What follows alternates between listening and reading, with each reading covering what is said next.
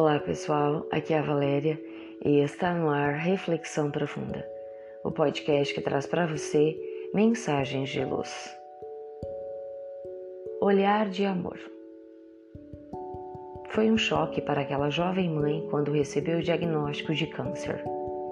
Sucederam seus tratamentos e naquele dia, após o internamento, quando ela voltava para casa, se sentiu muito triste ela estava consciente da sua aparência. Estava sem cabelos por causa da radioterapia. Sentia-se desencorajada. Seu marido continuaria a amá-la? E seu filho? Ele tinha apenas seis anos. Quando chegou em casa, sentou-se na cozinha pensando em como explicar a seu filho por que estava tão feia. Ele apareceu na porta e ficou olhando-a curioso. Quando ela iniciou o discurso que ensaiara para ajudá-lo a entender o que via, o menino se aproximou e se aconchegou em seu colo, quietinho, a cabeça recostada em seu peito. Ela acariciou a cabecinha do filho e disse: Você vai ver como daqui a pouco meu cabelo vai crescer e eu vou ficar melhor, como era antes. O menininho se levantou, olhou para ela pensativo. Depois, com a espontaneidade da sua infância, respondeu: Seu cabelo está diferente, mas o seu coração está igualzinho, mãe. A mãe não precisava mais esperar por daqui a pouco para melhorar. Com os olhos cheios de lágrimas, ela se deu conta de que já estava muito melhor.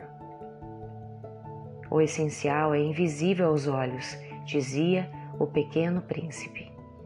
Quem ama vê além da aparência física, e é isto que ama, a essência. Por isto, os casamentos em que o amor é autêntico, o laço de união perdura, apesar dos anos transcritos. Para quem tem olhos de amor, o olhar penetra além do corpo físico que perdeu um tanto do vigor e já não apresenta a exuberância plástica dos verdes anos.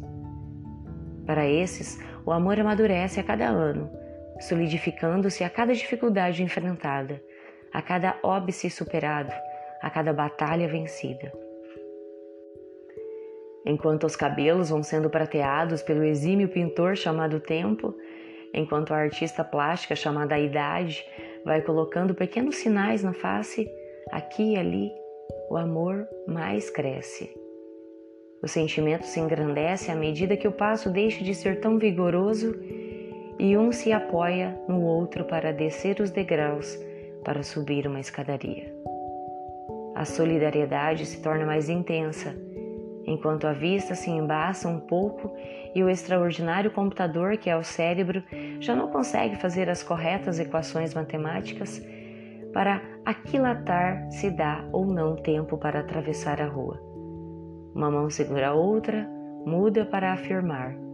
Esperemos um pouco. Envelhecer ao embalo do amor é maravilhoso. Desfrutar do aconchego um do outro é reconfortante. Felizes os casais que envelhecem juntos. Felizes os filhos que sabem aproveitar a companhia generosa de pais e avós que o tempo alcançou. De todos os momentos da vida, os mais preciosos são os desfrutados com amor.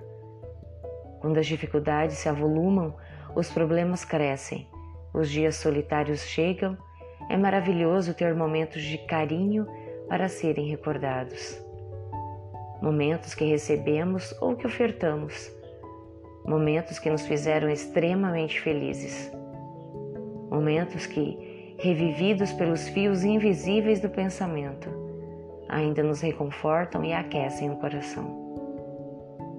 Por tudo isso, ame muito e permita-se amar por seus amores. Pensemos nisso. Fonte: Equipe de redação do Momento Espírita com base no capítulo O Prognóstico de Rochelle, do livro Histórias para Aquecer o Coração das Mães.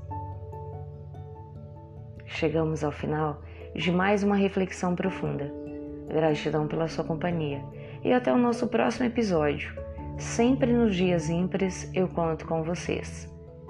Grande abraço, fiquem com Deus e muita luz no caminho de vocês.